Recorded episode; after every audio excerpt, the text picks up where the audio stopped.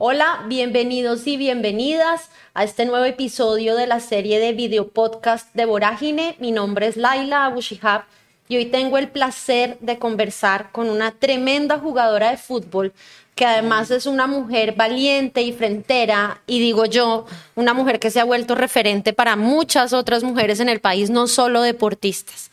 Vanessa Córdoba Arteaga, muchas gracias por aceptar nuestra invitación hoy, sobre todo cuando estás en momentos de plena mudanza. Esto para quienes nos escuchen y nos vean se graba en Medellín y tú te acabas de mudar a esta ciudad. Muchas gracias. Laila, no, un gusto, gracias por la invitación. De verdad, para mí es un honor a quienes pues, nos ven, nos escuchan.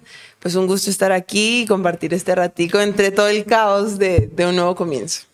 Pues eh, ahorita acabas de comenzar una nueva etapa en Atlético Nacional y de eso vamos a hablar en un ratico. Pero para comenzar la conversación yo quiero invitarte a viajar en el tiempo atrás un poco a que recuerdes tu infancia y nos cuentes cómo pasaron esos, esos años tuyos de la infancia y la niñez, porque me imagino que por tu papá, para quienes no lo sepan, Vanessa es hija de Oscar Córdoba, uno de los mejores arqueros de la historia del fútbol en Colombia. ¿Cómo pasó tu infancia? ¿Tú qué, qué recuerdos tienes de esos primeros años tuyos? Es una sensación muy similar a la que tengo ahorita pasé por seis colegios y dos universidades. Eh, cambiamos un montón. Esa sí era la constante en mi familia, el cambio. Entonces, esta etapa de, de, adaptarse, de conocer gente nueva, de ser la nueva en el salón, la rarita que nadie le habla, esa era Vanessa. Em, pero no, creo que claro, no conozco una infancia distinta, pero creo que fue la mejor infancia que uno le puede brindar a sus hijos. Ojalá el día que tenga eh, se los pueda dar también. Se aprende mucho. Claro que son momentos muy difíciles cuando tienes que estar dejando a los amigos. Yo no sé o no sabía que era ver a tus primos los fines de semana o que tu tía viniera a cuidarte o quedarte donde la abuela. No, eso solamente pasaba en vacaciones. Entonces, claro, pierdes unas cosas, pero también ganas otras. Hoy tengo amigos por todo el mundo, no tengo miedo de viajar a ningún lado, ya he cambiado de país varias veces sola y mm, mm, tampoco me tiembla. Entonces, no fue una infancia, si bien de mucho cambio, también muchas alegrías.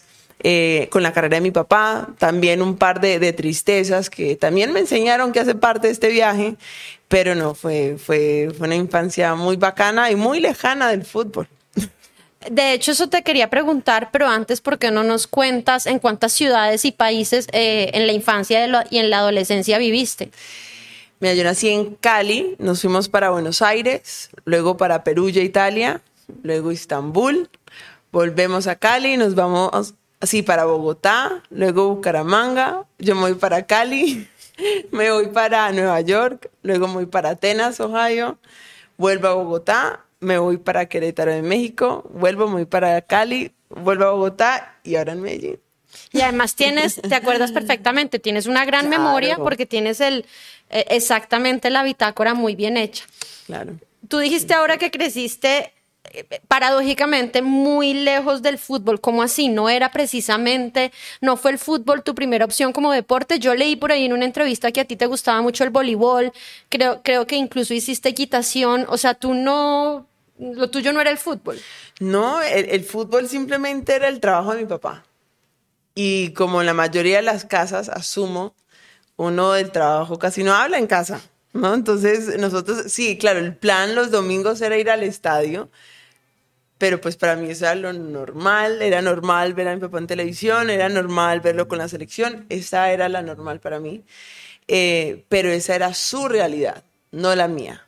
La mía era adaptarme a un nuevo país, era eh, estudiar, por ejemplo, llegamos a Italia, yo no sabía nada de italiano, me tocó entrar a un colegio italiano, entonces mi papá cuenta que la primera semana, claro, yo llegaba llorando, que es que no tengo con quién jugar, no entiendo nada, y a la semana va a recogerme en el colegio y llorando. ¿Y por qué estás llorando? Papá, yo no capisco niente en la escuela. Entonces, como, ok, no fue como tan grave la adaptación una semanita.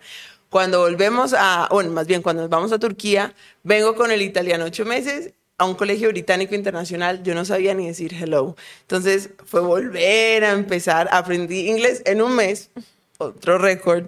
Em, entonces, claro, era, era como más enfocada en este tipo de cosas, más que, que en el fútbol. Y nunca vi el fútbol como algo a lo que no le tenía acceso. No, yo siempre tuve acceso al fútbol. Nunca me cuestioné porque no había una mujer haciendo lo que me hacía mi papá, pero tampoco me era imposible. O sea, simplemente era lo que había. Eh, entonces yo me metí más en, en, equitación, luego en el voleibol, que también estuve en mi familia por parte de mi papá, mi, mi, mi, abuela por parte de mi papá, también mis tías abuelas por ese lado, fueron selección Valle, selección Colombia, entonces sí estuve muy involucrada en el, en el deporte, pero no en el fútbol como tal. ¿Tú eres hija única? No, somos tres. Yo tengo una hermana mayor de 33, 34 años, vive en Dubái y tenemos un chiquitín gigante de 14 años, mide 1,90 eh, y es basquetbolista claramente, el chiquitín. Y pues sí, todos de, de, mis papás. ¿En qué momento Vanessa dice, eh, después de todos estos años que de alguna u otra manera no en el fútbol, ¿cierto? ¿En qué momento tú dices, me gusta? Y luego después, ¿en qué momento dices, la posición que me gusta es la de arquera?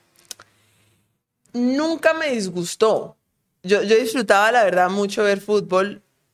Me acuerdo que los fines de semana le decía a mi papá, levántame para acompañarte a entrenar. Uy, hoy digo, un hito viene a decirme eso, uy, qué pereza llevar un niño a entrenar. Pero bueno, yo era feliz, entonces él me levantaba algunas veces, otras me dejaba dormir y yo me levantaba ofendida porque mi papá no me había levantado para acompañarlo a entrenar. Y yo llegaba a la sede, me acuerdo mucho en Besiktas, era una sede muy grande, tenía cinco canchas, un lago, o sea, era gigante. ¿Tú cuántos años tenías, perdón? Llegué a Turquía con siete.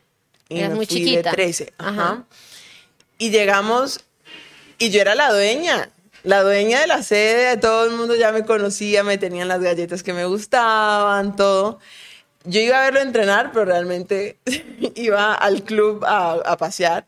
Pero sí, igual lo acompañaba y me sentaba al frente del arco. Si uno va a ver a un, a un arquero o una arquera entrenar, nunca se hagan detrás del arco porque todos los, balones, van para allá.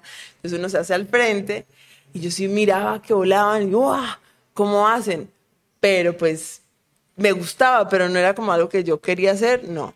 Ya fue a los 16, e, entrenaba, me ponía, me enseñaba a patear, yo jugaba adelante, todo, pero pues nada serio.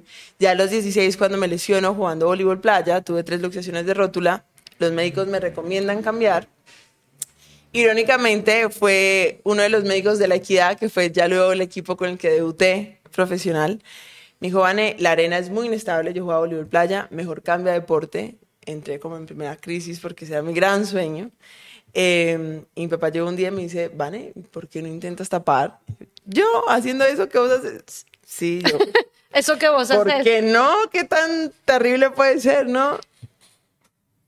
Pucha, no sabía lo que me estaba enfrentando, pero no. Eh, al final, a mí me gusta ese el reto físico y he hecho pases con eso y creo que me ha dado una tranquilidad muy particular a la hora de competir no es que me, me, me, muera por el fútbol, no, me reta. Así como me reta cuando entreno CrossFit, así como me reta cuando me invitan a, a bailar y es un, un, género nuevo que antes no, no, no, había bailado. Es el reto físico que, que hizo que me enamorara del fútbol. Además tiene ahí un toque social que luego sí fue lo que me enamoró. ¿Eres hincha de qué equipo? No tengo. De verdad, no tengo. ¿Cómo puede ser que no, no seas hincha de un club?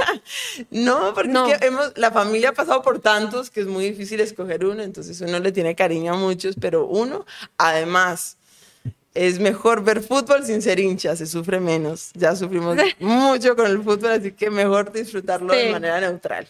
Es verdad. Vanessa, tú jugaste en la selección Colombia femenina. ¿En qué, de qué año a qué año, desde qué año no juegas en la selección? ¿Qué momento pasaste tú por, por la selección? Yo estuve con la selección en la sub-20, mm, en, Juegos Bolivarianos en, en Perú. Eso, si no estoy mal, fue 2013, creo. Sí, 2013. Luego ahí pasé a la selección mayores, estuvimos en la Copa América de Chile, que fue la anterior a esta, que acaba de pasar acá en Colombia, y Juegos Centroamericanos en Barranquilla, que fueron seguidos, que en ambos no nos fue bien. Eh, y esa fue la, la, la, última vez, 2018, estuvo en selección. ¿Y acá has estado en qué clubes? O sea, comenzaste en la equidad y debutaste profesionalmente. Firmé mi primer contrato con Santa Fe Fui como refuerzo a la Copa Libertadores en ese primer año que tuvimos liga profesional acá.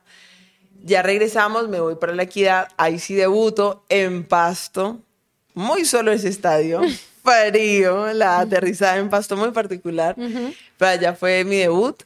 Luego de ahí, ah no, de ahí me voy para España, me voy a jugar a España. Ay, me faltó en las ciudades donde viví, en Albacete, España. Y ahí ya regresé a la equidad y me fui para México, para los Gallos de Querétaro. También se me olvidó mencionar. No, esa creo que sí, la mencionaste. Querétaro sí. Querétaro. Y ahorita pues está en Deportivo Cali y ahorita ya en Nacional. Con todo este recorrido y porque además a ti es un tema que te interesa muchísimo, tú eres una mujer muy activa y, y lo que decía al principio, que habla de frente de eso para ti, ¿en qué momento está ahora el fútbol femenino acá en Colombia? ¿Cómo estamos en materia de fútbol femenino acá en el país?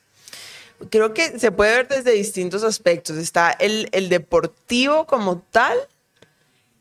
Creo que va muy bien. Y eso es uno que se va a ir desarrollando de manera muy natural. O sea, a medida que tú les vas dando continuidad a las jugadoras, el nivel se va desarrollando. Eh, ya está la parte más organizacional, que creo que nos seguimos quedando cortos en eso. Tenemos además un público, una materia prima, un escenarios, los estadios que tenemos acá también son muy bonitos, que se prestan para poder hacer un montón. Eh, lo pude vivir de cerca en la Liga Mexicana. Sí, claro, ellos tienen grandes estadios y tremendos, pero nosotros tampoco nos quedamos muy atrás, entonces podríamos estar cercano a lo que está la Liga Mexicana. Em, y ya en cuanto a público, creo que se ha dado la conversación. Y eso es un paso enorme. Cuando yo empecé a jugar fútbol, nadie hablaba, o sea, hasta que nacieron las chicas superpoderosas, pero nuestra primera selección fue en el 98. Nunca se habló de eso. Entonces, que hoy ya la gente lo esté, lo esté hablando, me parece que es una evolución tremenda. Entonces, el público también se está dando y se va a seguir dando de manera muy natural a medida que la liga lo permita. Pero es que nosotros jugamos cuatro meses, nos borramos del mapa y ya entonces nadie entiende como que en qué pasó, bueno, y ahora el equipo que yo apoyo en masculino, no sé, o sea, nadie entiende realmente cómo funciona, entonces es lo que limita, pero va, va andando. Yo escucho mucho argumentos, tengo que decirlo, sobre todo de hombres y de estos grandes como gurúes del periodismo deportivo, que dicen que el fútbol femenino no es negocio y que como no es negocio, pues mientras no lo sea, pues no se les puede pagar, por ejemplo, lo mismo a las futbolistas mujeres que a los hombres o no puede durar lo mismo la liga. ¿Tú qué respondes a eso? Mira, yo creo que aquí hay, hay dos cosas. El fútbol femenino es un acto pedagógico y lo hemos aprendido cuando nos sentamos con posibles patrocinadores, cuando nos sentamos con nuestras propias compañeras, nuestros propios cuerpos técnicos y claramente con nuestros directivos. Es un tema que además le pega todo el talón de Aquiles de nuestra sociedad. Entonces, incomoda mucho. Si a esto le sumamos que queramos o no, somos un país tercermundista. Por ende, ver a largo plazo no es nuestro fuerte. Nosotros queremos todo ya. Yo creo que esas son de las grandes diferencias con otros países más desarrollados. Y esto no es ajeno al fútbol. Queremos todo ya, ya, ya, ya, y así es muy difícil. ¿Qué pasa? El argumento hace mucho pasó por el lado de que tenemos que ganar lo mismo que los hombres. Incluso hoy me atrevo a decir que el modelo de negocio de los hombres tampoco es nuestro objetivo. Tenemos que salirnos de ahí. Creo que no es sostenible. Muchos equipos están muy mal económicamente unos en los que además pude estar y, ver en la situación realmente actual y digo, es que no, esto no es sostenible, yo no sé quién creo esto, que vaina tan, tan insegura. Em, entonces son, son dos como dos temas que no permitan que se pueda dar ese, ese desarrollo. Entonces, claro, quienes toman estas decisiones lo ven de esta manera. Otro de los argumentos que dan es que, es que el fútbol femenino necesita mucho subsidio. ¿Quién hizo que el fútbol colombiano masculino se desarrollara en los ochentas? No nos van a decir que pues todo muy legal, muy bonito, muy derecho. Entonces, claro, ellos ya tuvieron esa inyección, ya tuvieron esa inversión. ¿Hace cuántos años? Nosotros no hemos tenido ni esa inyección, ni tampoco tenemos la voluntad para. Entonces son muchos temas culturales que hacen que sea tan, tan incómodo. Voy a pasar ahora, voy a dejar este tema ahí, pero ya volvemos en nada y me voy a meter en el capítulo de la confianza, que es un tema que nos interesa muchísimo en estos videopodcasts que estamos haciendo en Vorágine. Para ti, ¿qué es la confianza? La confianza es aferrarse. Para mí es aferrarse. Me aferro. Creo que a veces confianza no es de que va a salir bien, es que el carrito va a seguir andando. Eso para mí es la confianza. Por eso es como aferrarse a ese carrito y fue, pucha, esto va a temblar mucho aquí, pero salimos. Si yo te preguntara cuál fue la primera persona que confió en ti, ¿tú qué me dirías? Ay, yo no sé. Creo que claramente tendrían que haber sido mis papás. Yo creo que me gané la confianza el día que boté el tetero. Ese día fue fundamental en mi familia. ya era grande, yo tomé tetero hasta, hasta, hasta grandecita. Esta es una confesión. Es una confesión, sí. Em, y me acuerdo de mis papás una vez diciendo, no, vale, lo tienes que dejar. Yo dije, yo lo voy a dejar, yo lo voy a dejar, yo lo voy a dejar. Y un día solita me levanté y boté el tetero. Y cuando ya todos se levantaron, ¿y el tetero? No, ya lo boté. Entonces, creo que ahí entendieron que yo puedo manejar el carrito. Y confiaron. Y confiaron, sí. Yo te confieso, esta es también una confesión muy personal, yo pues me encanta el fútbol, juego fútbol, pero soy muy tronca, soy muy mala, siempre fui banca y yo era arquera. Pues todavía hoy soy arquera, así como de chiste. Eh, cuando juego con los amigos y en fin. Y a mí me parece que ser arquera es una posición muy ingrata, tal vez la más ingrata del fútbol, porque si, si algo sale mal, es decir, si pierden, miran primero ¿no? a, la arquera o al arquero. Eh, tú eres la persona que desde atrás tiene que darle confianza a todo un equipo para hablar de la confianza. ¿Cómo haces tú como arquera cuando te meten un gol, cuando sientes que estás perdiendo esa confianza para recuperarla y para poder dársela al equipo? Va a sonar chiste, pero de verdad es mi manera de procesar. Creo que al final, cuando hablamos de inteligencia emocional, no podemos decir que vamos a evitar emociones la angustia, el estrés, la decepción, eso va a seguir estando. Creo que al final es sentirlo rápido. Me metió un gol, ay, mm, me dolió, ya, siguiente, siguiente, siguiente. Claro, uno no puede controlar la emoción, pero sí hay cosas que te ayudan a, digamos cambiarlo un poquito. Entre esas cosas, cuando regreso de España, em, venía sin nada, o sea, yo tenía la carrera, soy comunicadora social, pero yo nunca había hecho ni una pasantía, nada, nada, nada, nada. Y un día la gente de la Universidad Nacional me invitó a dar una charla sobre fútbol, universidad y sociedad.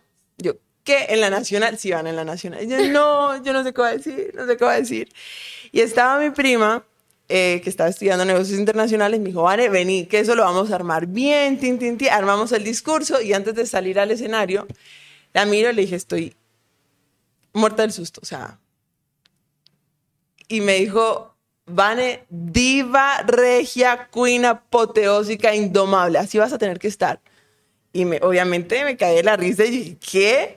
Sí, diva, queen, así. ¿Y qué se le viene a la mente a uno cuando hablamos de alguien queen? Como alguien grande, imponente.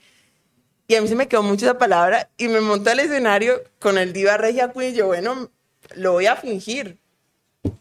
Diva Regia Queen, me ha hecho el discurso, no un hit el discurso, y se me quedó el Diva Regia Queen. Entonces lo comencé a decir más seguido, más seguido, más seguido. ¿Y qué pasa cuando uno se repite tanto las cosas? Te las terminas creyendo.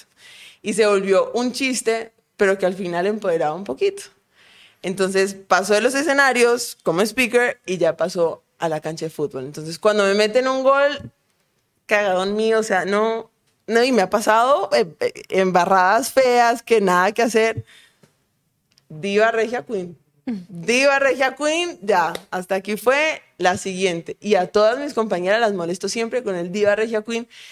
Y hagan la prueba. Díganle a, alguien, uy, está súper Queen hoy.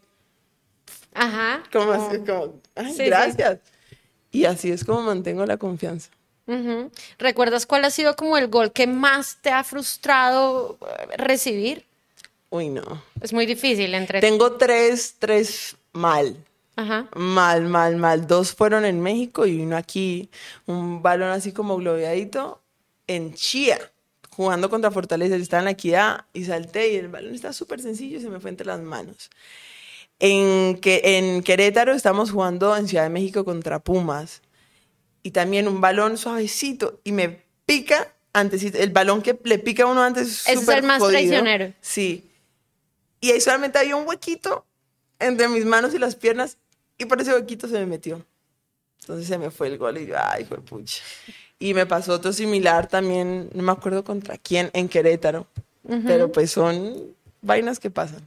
Dijiste ahora que estudiaste comunicación social, ¿a qué hora? O sea, si ibas de una ciudad a otra y de un país a otro, ¿dónde y a qué hora estudiaste comunicación social? Cuando estudié en Estados Unidos. El primer año en Nueva York estudié un año de publicidad en New York Institute of Technology y luego me pasé a Ohio University y ahí terminé comunicación. Pues hice dos años, el último lo hice en realidad a distancia porque me quise venir a jugar la liga profesional. Mis papás me advirtieron, Mane, no, todavía no está consolidada y Vanessa terca, porque soy muy terca, decidí venirme, estuve con Santa Fe, estuve online y ya después el último semestre me tocó aplazarlo porque estábamos con la selección y nos agarró el comienzo de semestre en China. Mm. y las páginas estaban bloqueadas. No, lloré porque ya era el último semestre, pero fue el último año a distancia.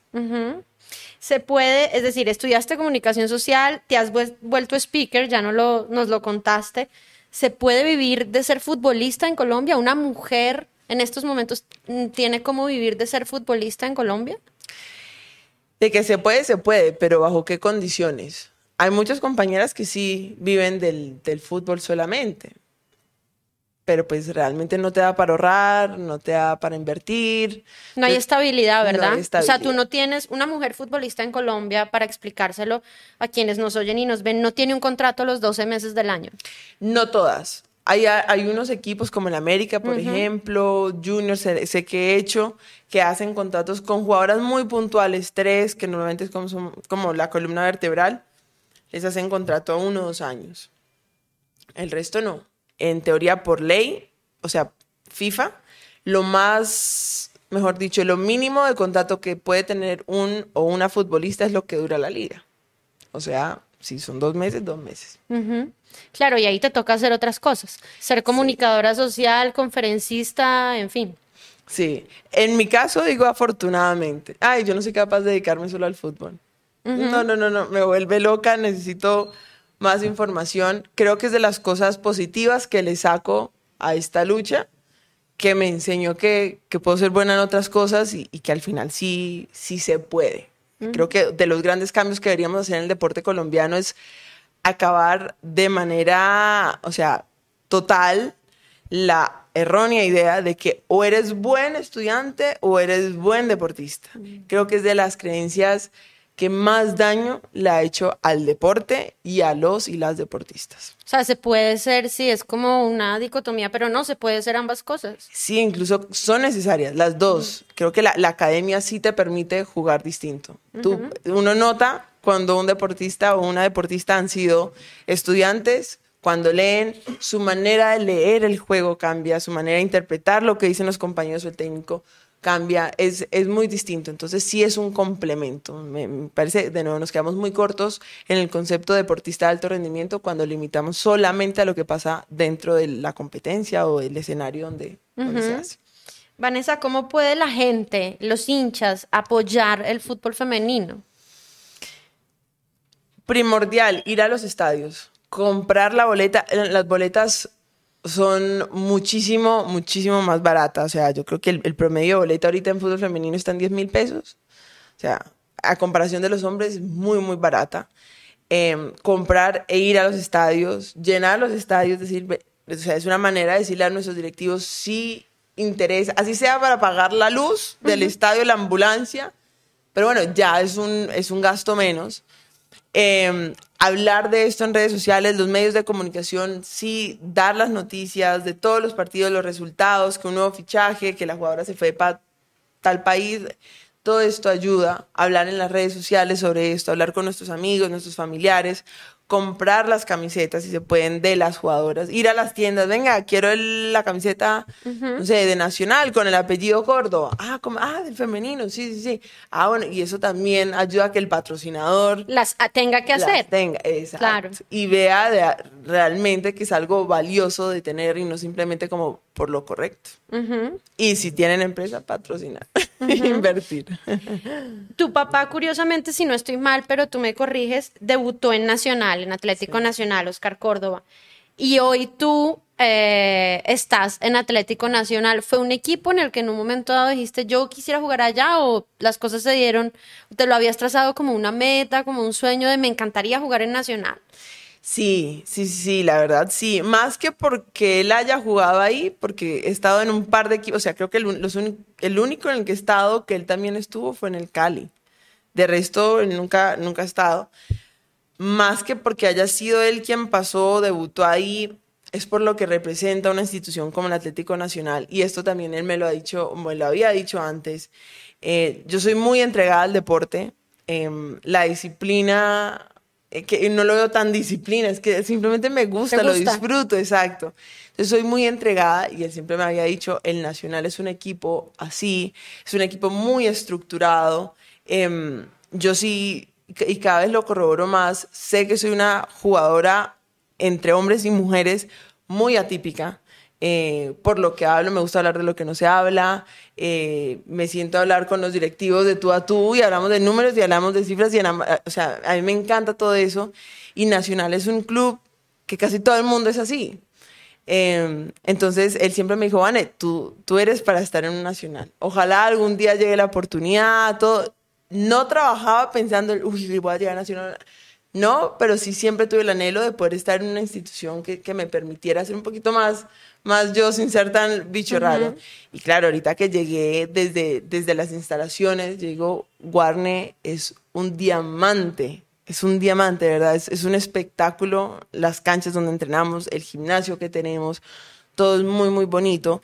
Y de nuevo, quienes trabajan ahí también entienden el concepto de profesional de una manera muy distinta y mucho más grande que solo firmar un papel. ¿Qué tan fácil o tan difícil es ser hija de alguien tan famoso que además hizo lo mismo que tú haces? ¿Qué, ¿Cómo es eso? Eh, es lo único que conozco.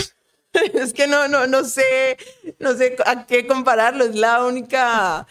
Es como que se siente tener un papá así, pues es el único papá que he tenido, entonces no sé, no sé nada. O sea, para ti no es, tú no, claro, tú no lo ves como el famoso de No, papá. yo lo veo como mi papá. Entre más tiempo paso en el arco, más entiendo la grandeza de lo que hizo, porque de verdad no es una posición fácil, aunque él dice es sentido común. Ay, tapar es sentido común, me dice. y me da rabia cuando me dice eso. Pero sí, es, es realmente lo que conozco.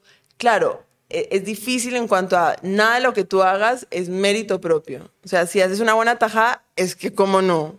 Pues, con tremendo profesor. Y si la embarras, entonces no tienes derecho a equivocarte, no tienes derecho a ser aprendiz. Y eso es, es muy duro. Me acuerdo, me están enseñando a sacar. Además, yo empecé tarde.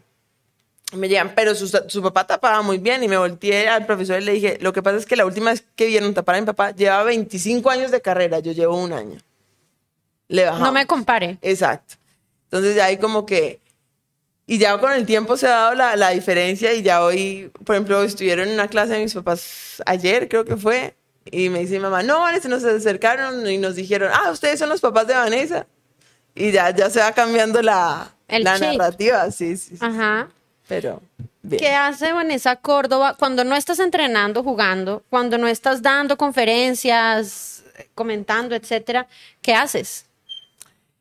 Me gusta mucho leer, escuchar música, eh, amo comer, amo comer, entonces salir a un buen restaurante es algo que disfruto mucho, me encanta bailar en la casa, soy muy mala para rumbear, la verdad. ¿Qué te gusta bailar?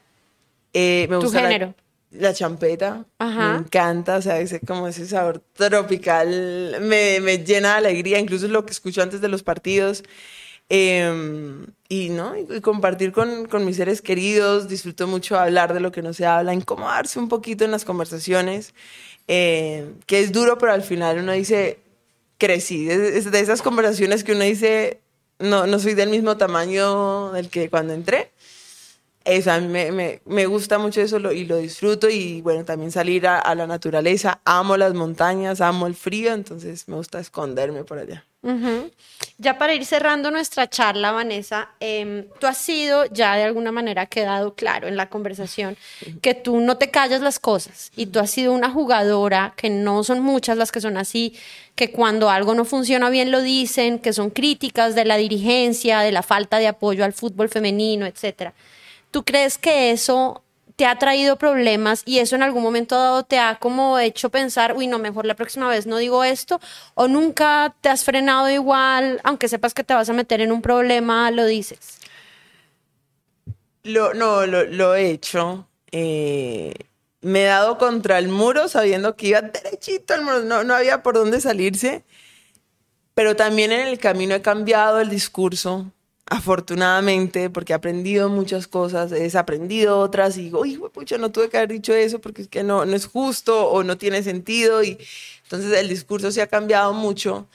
De que me ha traído problemas, sí, sí, sí, sí. En casa, en donde trabajo, con mis parejas. Eh, sí, creo que al final he hecho un poco las paces con el hecho de que quizás sí soy una persona un poco incómoda. Eh, no desde la grosería, no, no, no, no, no, no, no, no tengo corazón para ser así, pero sí desde el, desde el cuestionar y muchas veces creo que se malinterpreta en cuanto a te cuestiono porque dudo de ti y no siempre es así. La mayoría de las veces cuestiono porque estoy dudando de mí. y quiero entender. Yo si, si quiero jugar bien, tengo que entender a qué estoy jugando. Entonces, si quiero ayudarle al fútbol femenino, quiero entender por qué no para encontrarle la solución. Pero eso es porque es, no le gustan a todo el mundo. Entonces, sí, sí, creo que sí, sí, sí he tenido un poco, un par de consecuencias, pero también creo que he tenido otros premios muy distintos a los que quizás pensé en algún momento que tendría. Mira que ahora que decías eso, pues volvemos al tema de la confianza, es de necesitas confiar en ti, comenzar por confiar en ti. Sí, sí, sí, claro. Y creo que es un camino muy solitario, se, siente solitario. Si somos muchas y muchos en el, en el camino, pero es bastante solitario y además agresivo, porque además atenta mucho con tu identidad, ¿no? Y, se te cuestionan muchas cosas eh, sobre, sobre tu ser. Y eso creo que es una manera muy agresiva de, de tratar a las personas pero sí siento que al final el mundo muchas veces se vuelve un espejo. No aplica en el fútbol, pero muchas veces la mejor forma de desarmar al rival es desarmándote tú primero. Entonces, si yo te entro con los tachos arriba, pues entonces tú también entras y la próxima me rompe la rodilla. Entonces, es, y ahí es a lo que voy con cambiar el discurso. venga, esto no nos está funcionando, cambiemos un poquito las cosas para que comencemos a entender. Y eso implica muchas veces ser la persona mayor en la conversación, que cuesta un montón, eh, muchas veces termino siendo la menor y armo el, el arrebato, pero sí me dado mucho esa tarea de, venga, dejando un poco las emociones a un lado, ¿cómo podemos hacer que esto sea un poquito más amable? Al final es que el mundo sea un poquito más amable. Vanessa, ya para terminar, a mí esta es una pregunta que me gusta mucho hacer, es una pregunta difícil, eh, pero ¿cuál ha sido el mejor error que tú crees que has cometido? El mejor error. El mejor error. Haberme ido para España. ¿Por qué? Pensé en su momento, todos queremos jugar en España, ¿no? He tenido algo con mi intuición, creo que es intuición, no sé, qué, no sé qué, cómo más explicarlo, desde chiquita. La manera en la que escogía mis colegios era llegando y, tenía que ver cómo me sentía. Y a un par de colegios les dije, este no es, mis papás, pero ¿por qué? No es, yo no quiero estudiar aquí. Y después iba a otro, este sí es. Cuando me fui a España, había algo que me decía no. No importa, era España, ¿cómo le iba a decir no? Me bajo del avión, literal, pongo un pie afuera del avión y dije, aquí no es. Apenas saliste del avión. Del avión. Me quedé seis meses. dije, "Mm", y lo sabía, y lo sabía, y lo ignoré, y lo ignoré, y lo ignoré. Creo que fue un grave error haberme ido, pero fue el mejor, porque fue cuando regresé de España que tuve la valentía de levantar la mano y decir, venga, las cosas no están bien aquí en Colombia, vamos a hacer algo al respecto. Y eso le dio una vuelta total a mi carrera, tanto en las canchas como por fuera, me permitió conocer lo que hoy sí es mi gasolina, me permitió enamorarme del fútbol mucho más. Cuando regresé de España, regresé pensando en que iba a dejar de jugar. Eh, Yo siempre estoy pensando que, que voy a dejar de jugar, pero cuando regresé allá lo sentí muy real y me permitió valorar mucho más cada segundo que estoy en una cancha. Pero todo fue en los seis meses en los que me equivoqué de haberme ido a España. Pues porque a veces cometer errores también nos sirve. Nos cuesta darnos cuenta, Mucho. pero, pero nos sirve. Sí, son, son muy necesarios. Igual de importantes a las victorias. Pues Vanessa Córdoba Arteaga, ese es tu segundo apellido, ¿verdad? Sí, sí, sí. De verdad, muchísimas gracias por acompañarnos hoy en medio de que estás en estos días trasteándote, armando casa nueva, llegando a una ciudad distinta, en un día súper caluroso, difícil. Perdón. Muchas gracias por sentarte a conversar hoy con nosotros y con Vorágine y ojalá que te podamos tener luego en otra oportunidad. No, muchas gracias a ustedes. Yo encantada, me encanta hablar de lo que no se habla, de estas cosas incómodas que a veces cuestan un poco procesar, pero no, feliz, gracias por invitarnos, ojalá nos acompañen en los estadios, de verdad creo que es la mejor manera de apoyar el fútbol femenino en estos momentos y bueno, nos estaremos viendo y encontrando. Muchas, gracias, Vanessa. Gracias a ustedes.